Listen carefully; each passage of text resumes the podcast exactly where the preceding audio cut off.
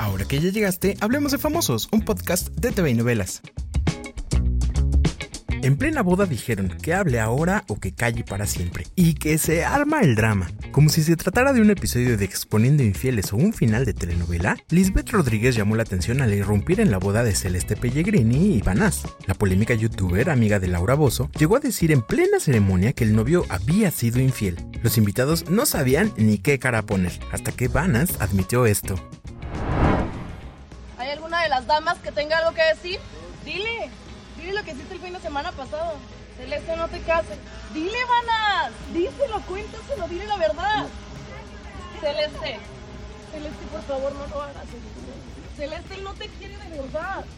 Eh, bueno, discúlpenme por, por, lo que acaba de suceder. Eh, bueno, no, no, sé por qué lo hizo. No, la verdad es que sí sé por qué lo hizo. Somos youtubers, hacemos bromas y es una broma para ustedes. Eh, teníamos, teníamos que cerrar con esto. Una disculpa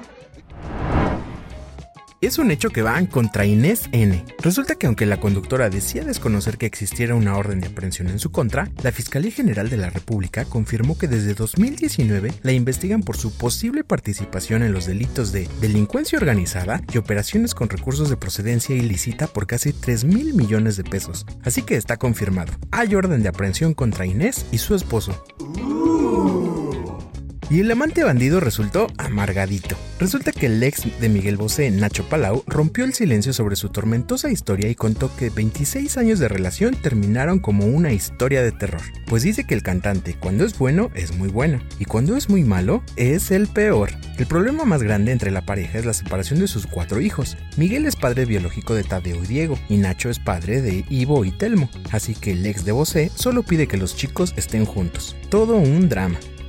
Recuerda que puedes enterarte de esto y más en tvinovelas.com. Yo soy Pepe Rivero y te espero a la próxima cuando hablemos de famosos.